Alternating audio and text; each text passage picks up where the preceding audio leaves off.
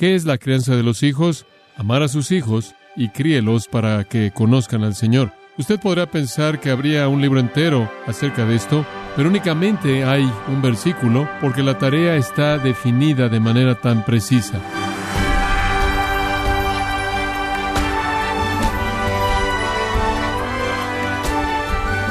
Bienvenido a su programa Gracias a vosotros con el pastor John MacArthur. Ser padre significa proveer un hogar seguro donde los hijos puedan crecer y aprender, dándoles una educación de calidad, ser una voz de aliento. Esas son algunas formas de mostrarles a sus hijos que los ama. Pero ¿cuál es la manera más importante de expresarle amor a sus hijos? Averígüelo hoy, conforme John MacArthur continúa con su serie titulada La familia, aquí en Gracia a vosotros. Abra su Biblia en Efesios capítulo 6 y versículo 4. Sorprendentemente, cuando el apóstol Pablo, inspirado por el Espíritu Santo, da instrucción en la crianza de los hijos, es únicamente una oración, un versículo breve. Efesios 6, 4. Y vosotros, padres, no provoquéis a ir a vuestros hijos, sino creadlos en disciplina y amonestación del Señor. Usted tiene un negativo y un positivo. El negativo, no provoquéis ir a vuestros hijos. Obviamente significa trátelos con amor, trátelos de una manera que afirma su afecto a ellos para que no se vuelvan hostiles. Lo positivo, creadlos en la disciplina y amonestación del Señor. ¿Qué es la crianza de los hijos? Muy simple realmente, amar a sus hijos de tal manera que ellos no estén enojados con usted y críelos para que conozcan al Señor. Usted podrá pensar que habría un libro entero acerca de la crianza de los hijos o que habría un capítulo entero acerca de esto, pero únicamente hay un versículo porque la tarea está definida de manera tan precisa. Esa instrucción no provoquéis a ir a vuestros hijos debe ser entendida y la instrucción creadlos en la disciplina y amonestación del Señor también debe ser entendida y hay algunas partes que la constituyen y también nos esforzaremos por entender eso. Pero cuán maravilloso es que la responsabilidad entera puede ser refinada en una afirmación. A pesar de la simplicidad de la instrucción, los padres en la actualidad me parece que están algo asustados por el prospecto entero. Son desafiados por los tiempos en los que vivimos, los asuntos que enfrentamos y algunos de ellos ven la crianza de los hijos como una responsabilidad aterradora. Y lo es, hasta cierto grado, una tarea seria y desafiante. Pero no por las razones que la mayoría de la gente podría sugerir. Si usted tan solo le preguntara a la gente acerca de tener hijos, podrían decirle que se resisten en cierta manera en tener hijos porque es caro. Usted tiene que tener una casa más grande y tiene que tener un auto o autos más grandes tiene que conseguir mucha ropa adicional y alimento y tiene que pagar todas sus necesidades médicas y la universidad. También podrán decir que toma mucho tiempo. Si usted tiene alguna meta personal o deseo personal o plan personal, los intereses personales en cierta manera pasan a segundo plano ante la demanda de los hijos.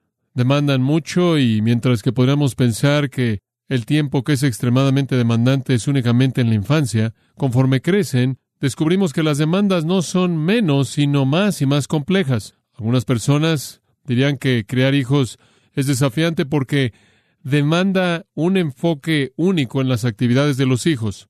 En otras palabras, hay tantas cosas en las que deben estar involucrados que usted termina gastando tiempo y energía en estar a cargo de ese servicio de taxi interminable para satisfacer todas sus necesidades. Y entre más tiene usted hijos, más complicado se vuelve. Y supongo que esas son cosas superficiales que hacen de la crianza de los hijos hasta cierto grado desafiante. La razón real por la que la crianza de los hijos es tan difícil, el desafío real ante nosotros, y nosotros como cristianos sabemos esto, puede reducirse a dos componentes. Y creo que necesitamos entenderlos si vamos a amar a nuestros hijos de tal manera que no se enojen con nosotros, sino que correspondan ese amor si vamos a crearlos en la disciplina y amonestación del Señor. Si vamos a hacer eso, debemos entender que la dificultad realmente viene a dos niveles en dos áreas, y podemos reducirlos en un componente externo y un componente interno. El externo simplemente significa la presión de la sociedad y la cultura que nos rodea. El interno, la presión de la naturaleza del hijo que está dentro de él o ella. La crianza de hijos no es difícil porque es cara, no es difícil porque toma tiempo, no es difícil porque lo distrae a usted de su meta personal. No es difícil porque lo distrae a usted de sus objetivos personales. No es difícil porque se vuelve tan complejo satisfacer todas las demandas. Realmente es difícil porque hay presiones tan pesadas por parte de la sociedad que nos rodea y presiones más pesadas que vienen desde el interior de la naturaleza de los hijos. Y hasta que entendamos eso, no vamos a entender en qué consiste realmente la crianza de los hijos. Ahora hay algunos asuntos que la Biblia no toca. No habla de asuntos de sentido común. Asuntos prácticos, preferencias personales acerca de cómo cría usted a sus hijos y cuáles son las técnicas de dar a luz a los hijos y las técnicas de crear a los hijos y todo eso. Las escrituras realmente no dicen mucho acerca de eso, fuera de que, como le he señalado a usted en un mensaje anterior, que usted debe disciplinar a sus hijos cuando sus hijos no obedecen la palabra de Dios. Entonces, le dijimos antes que su responsabilidad consiste en enseñarles la palabra de Dios, hacer que se apeguen al estándar y si no obedecen la palabra de Dios y su autoridad, conforme usted la aplica a sus vidas, usted los disciplina físicamente.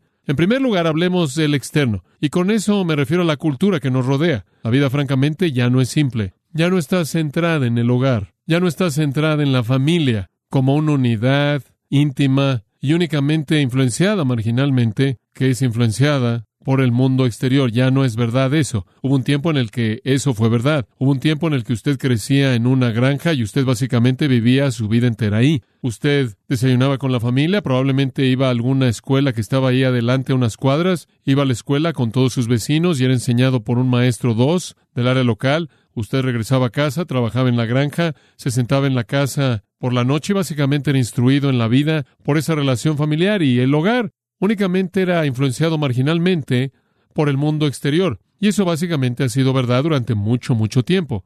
Inclusive familias viviendo en áreas más urbanas todavía tenían una influencia predominante en el hogar y con la familia. Los padres, las iglesias, las escuelas tenían estándares de comunidad que eran establecidos inclusive desde la educación infantil, la preparación para los niños y básicamente seguían caminos de incrementos medidos de aprendizaje y de incrementos medidos de exponerse a la realidad que eran apropiados para la edad del hijo y su capacidad de enfrentar diferentes asuntos. En otras palabras, habían secretos que los hijos no conocían, y era muy importante al crear hijos el abrir esos secretos en tiempos razonables para que no fueran confrontados con cosas para las que no estaban capacitados intelectual emocionalmente para responder de manera apropiada. En otras palabras, podríamos decir que los hijos estaban controlados en aquello a lo que eran expuestos, y la familia, la iglesia y la escuela, y de esta manera la comunidad local estaba a cargo de eso. Todo eso ya se acabó en lo que Neil Postman, un escritor y profesor en la Universidad de Nueva York,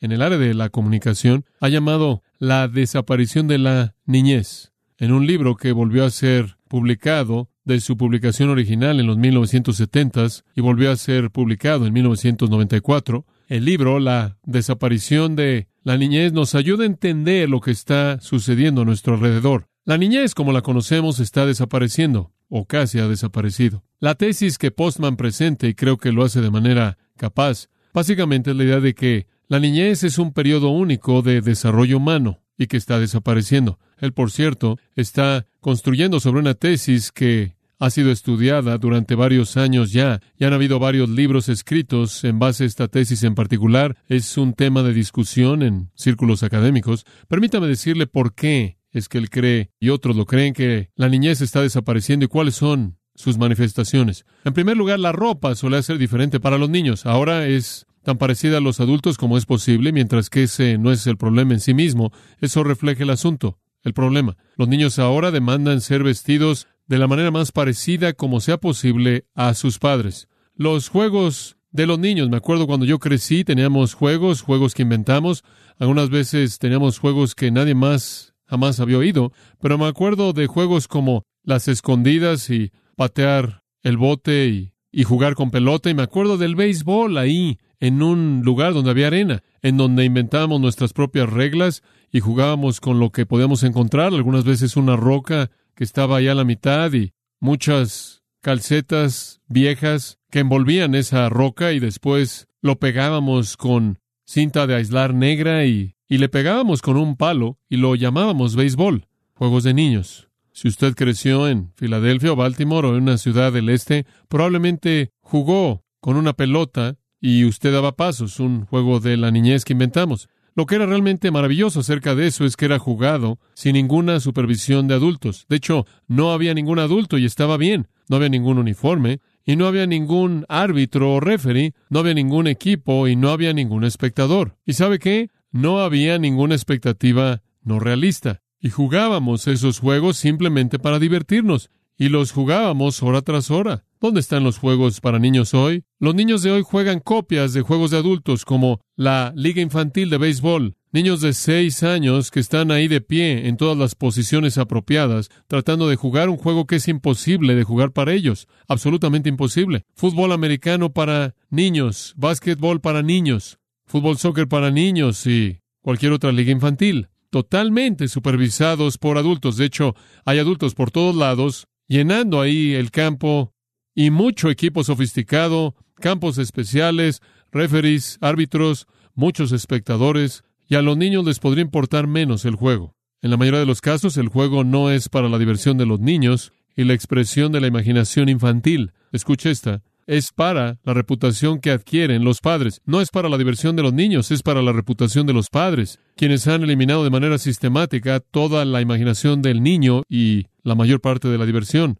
Y después está la conducta y la lenguaje y actitudes y deseos. Y todas estas cosas ahora básicamente no se pueden distinguir entre los niños y los adultos. Los niños no hablan como niños, hablan como adultos. Sus actitudes son como las de los adultos. Su vocabulario es como el de los adultos. Muchos en la actualidad ahora están demandando derechos iguales para los niños porque no son nada más que adultos de estatura baja. En el pasado estábamos convencidos de que los niños necesitaban ser protegidos necesitaban ser procesados en una serie de oportunidades secuenciales de desarrollo. Y llamábamos a eso años en la escuela. ¿Se acuerda de esos? Y lo que usted aprendía en esos años, todo estaba en categorías que eran refinadas y definidas según sus capacidades conforme usted crecía. La información era diseminada por fases a usted de manera cuidadosa y estaba cuidadosamente preparada y dosificada en grados prescritos y cantidades conforme el niño era moldeado para ser formado en un individuo que pensaba de manera independiente. Y francamente, el mantenimiento de la niñez, dice Neil Postman, dependía de los principios de la información administrada y el aprendizaje secuencial. Así es como un niño realmente era un niño, porque un niño únicamente podía conocer ciertas cosas, y habían secretos acerca de la vida que un niño no conocía aún. Hasta una gran invención. Llegaron los dispositivos electrónicos. Antes de eso, los padres y los maestros podían decidir lo que los niños oían y lo que veían y cuándo en su desarrollo lo oían y lo veían, pero después vinieron los dispositivos electrónicos y con los dispositivos electrónicos vinieron los medios masivos de comunicación, la primera vez en la historia humana. Y debido a lo electrónico, cintas y después CDs y después cintas de video, cámaras, espectaculares películas y particularmente la televisión, todas formas de medios masivos modernos de comunicación directamente producidos por la electrónica. Ahora ni siquiera podemos concebir la vida sin dispositivos electrónicos. ¿Qué produce eso? Produce una población de niños sobreexpuesta de manera incontrolable, sobreexpuesta a todo sin consideración a plan o secuencia algunos. De pronto, en su hogar sus hijos ya no pueden saber lo que usted les dice y su maestro les dice, pueden encender la televisión y ser inundados con información acerca de todo en cualquier momento y a cualquier nivel. Las computadoras ahora y el Internet personalizan lo mejor del mundo y lo peor del mundo para cualquier persona que puede accesarlos. Y la secuencia educativa entera, la jerarquía educativa entera, se ha colapsado bajo el peso del video. La televisión no se distingue en su accesibilidad. Esto quiere decir que la televisión no hace distinción alguna entre un adulto y un niño, en absoluto. Y la televisión está teniendo una influencia masiva en los niños y a usted le sorprendería saber esto, tres millones de niños están viendo la televisión todas las noches del año entre las once y once y media de la noche, 2.1 millones entre las once y media de la noche y las doce de la madrugada, 1.1 millones entre las doce y la una de la madrugada. Algo así como 750 mil niños están viendo la televisión entre la una y la una y media de la mañana, supuestamente el tiempo cuando la mayor parte de los programas para adultos se están presentando. Neil Postman dice esto. Podemos concluir que la televisión erosiona la línea divisoria entre la niñez y la edad adulta en tres maneras, y todas tienen que ver con una accesibilidad sin distinciones. En primer lugar, porque no demanda instrucción para entender su forma. Eso es fácil. Apriete el botón y véala. En segundo lugar, porque no hace demandas complejas ni en la mente ni en la conducta. Y en tercer lugar, porque no segrega a su audiencia. La televisión, dice Postman,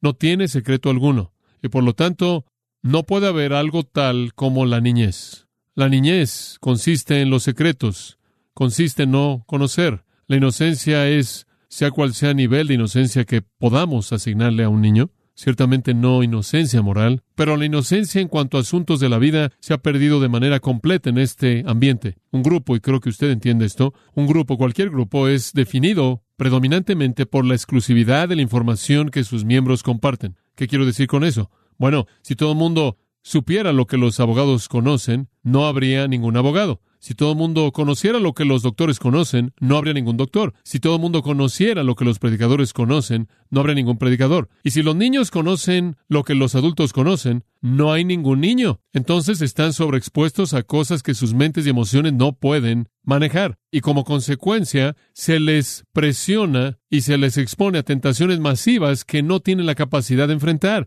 Y bajo el ataque de este mundo corrupto con sus ideas equivocadas, sus deseos equivocados, sus palabras equivocadas, sus obras equivocadas y sus actitudes equivocadas, los niños pueden convertirse en problemas severos para los padres y la sociedad. Están expuestos de manera constante a lo que no tienen la capacidad de enfrentar emocionalmente y no tienen la capacidad de enfrentar moralmente, lo que no tienen la capacidad de enfrentar social o espiritualmente. Y lo que sucede es que no tienen el dominio propio y el refreno propio para enfrentar los asuntos que surgen debido a esta información. Hay un declive gradual en la vergüenza y una pérdida gradual de todo refreno personal. De nuevo, Neil Postman dice, al tener acceso al fruto previamente escondido de la información adulta, son expulsados del huerto de la niñez. Y usted ve que la cultura entera está moviéndose hacia la homogeneidad de estilo, vestido, lenguaje, alimento. Me acuerdo cuando los comerciales de McDonald's estaban dirigidos a los niños. No más. La ropa, el alimento, el lenguaje, el estilo, los juegos,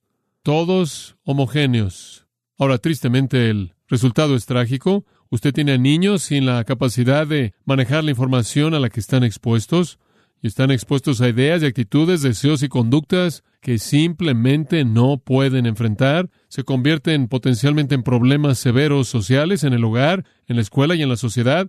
Entonces tenemos un problema inmenso aquí. Tenemos una generación de niños sobreexpuestos que tienen que ser tratados como adultos porque tienen toda la información de un adulto. En lugar de que los padres estén tratando de controlarlos, a los padres se les ha enseñado nunca disciplines corporalmente a tu hijo. Nunca disciplines a tu hijo y si algo está mal con tu hijo, tienes que entender cuál es el problema y el problema no es pecado. El problema es una falta de autoestima. Entonces lo que tienes que hacer es consentirlos. Ahora este desafío inmenso que se impone en la crianza de los hijos del exterior es exponenciado por un desafío inclusive aún más inmenso impuesto sobre la crianza de los hijos desde el interior, lo interno. Vayamos a ese. ¿Qué quiero decir con eso?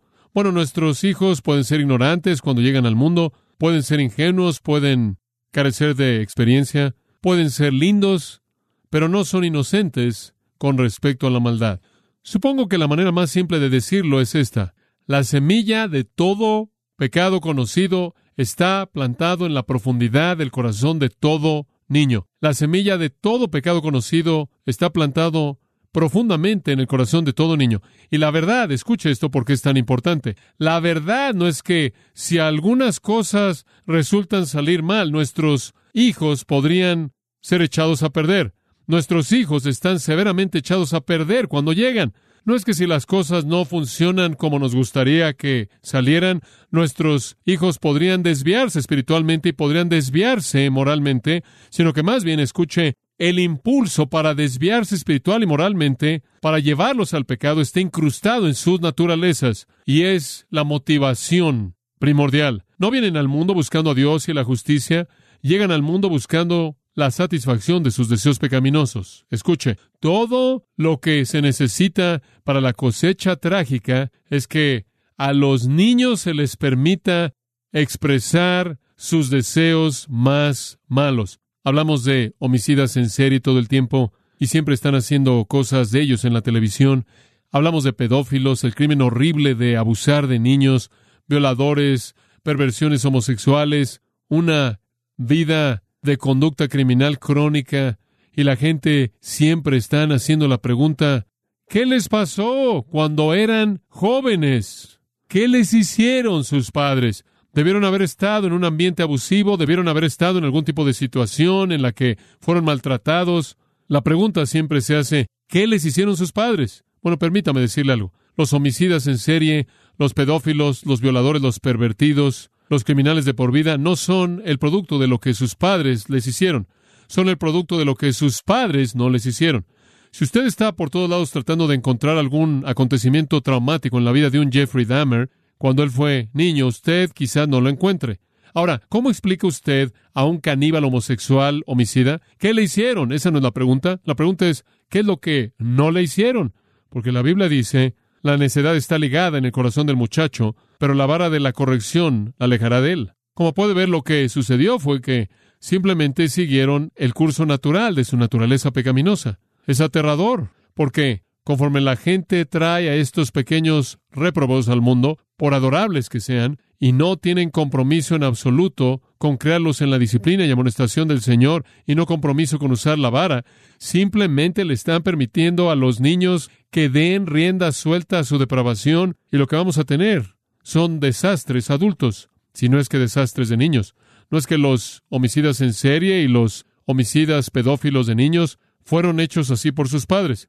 ¿Sabe usted que muchos de ellos no tuvieron influencia de sus padres o madres, muchos de los cuales no tuvieron padres conforme crecieron? Como puede ver, el problema fue que se convirtieron en lo que potencialmente al nacer eran porque nunca fueron instruidos ni refrenados. E inclusive más, nunca fueron convertidos. En el Salmo 58, y únicamente le voy a leer un par de salmos a usted, porque creo que son muy importantes como una base para que entendamos esto. Salmo 58, versículo 3 dice esto, se apartaron los impíos desde la matriz, se descarriaron hablando mentira desde que nacieron, veneno tienen como veneno de serpiente. ¡Wow! Son pequeñas serpientes. Veneno de áspides hay debajo de sus labios y son impíos cuando salen del vientre. Son mentirosos desde su nacimiento. Eso es llamado depravación total si usted está buscando una categoría teológica para eso. En el Salmo 51, en el versículo 5, David dice, aquí en maldad he sido formado y en pecado me concibió mi madre. No significa que él fue un hijo ilegítimo, no lo fue. Lo que él quiere decir es que desde su concepción hasta su nacimiento él fue un inicuo. Y permítame decirle algo. Entender la depravación total de sus hijos es el cimiento práctico importante de toda la crianza de los hijos. Y usted puede sujetar a gente depravada bajo cierto control al enseñarles la moralidad y castigarlos de una manera apropiada, una manera amorosa, no obstante de una manera firme. Usted puede controlar a sus hijos, pero en últimas, lo que usted debe hacer es verlos pasar de las tinieblas a la luz, ¿verdad? Usted quiere ver que su corazón sea transformado, para que en lugar de que amen el pecado, amen la justicia. En lugar de querer expresar de manera plena sus deseos malos, quieran expresar de manera plena lo que honra a Dios. Todo este análisis psicológico de todos estos criminales tratando de entender lo que alguien les hizo, no entiende el punto. No es lo que alguien les hizo a ellos, es lo que alguien no les hizo a ellos. Nadie quiso tratar con ellos. Nadie quiso confrontar su impiedad. Nadie les mostró el estándar divino. Nadie los hizo responsables en conformarse con ese estándar divino mediante la amenaza del castigo corporal, de una manera amorosa y que los afirmaba, claro. Y sobre todo, nadie los guió al conocimiento de Dios mediante Jesucristo para que tuvieran un refreno sobrenatural. Realmente es de poca consecuencia lo que usted hace con sus hijos en términos de los asuntos prácticos. ¿Qué agendas pequeñas les impone usted o no les impone eso, no es lo importante. Lo que importa es que usted lleve a su niño pecaminoso caído a la gracia transformadora de Jesucristo. Eso es lo que importa. Dios, y yo sé que a usted no le gusta pensar en esto, inclusive no me gusta pensar en esto cuando veo a mis hijos preciados y nietos, pero Dios no nos ha dado ángeles santos pequeños para que sean manejados o tratados de manera delicada para que no se desvíen. No son ángeles santos pequeños que deben ser tratados de manera delicada para que no se corrompan. Son pecadores pequeños corruptos que tienen que ser guiados para que se conviertan en santos. Si usted tiene problemas con esto, simplemente reconozca que sus hijos son una versión miniatura de usted. Ahora el mundo reconoce este desastre. Y el mundo dice, ¿qué vamos a hacer? Tenemos este problema tremendo con estos niños, están fuera de control, están enojados, ¿no es cierto? Hombre, tenemos una generación enojada. Escuche su música, vea sus películas, venganza, enojo, brutalidad, hostilidad. ¿Y con quién es con quien más enojados están? Sus padres, quienes los han frustrado. Exactamente lo que Efesios 6.4 dice que no hagan. Y los han hecho que se amarguen y se enojen.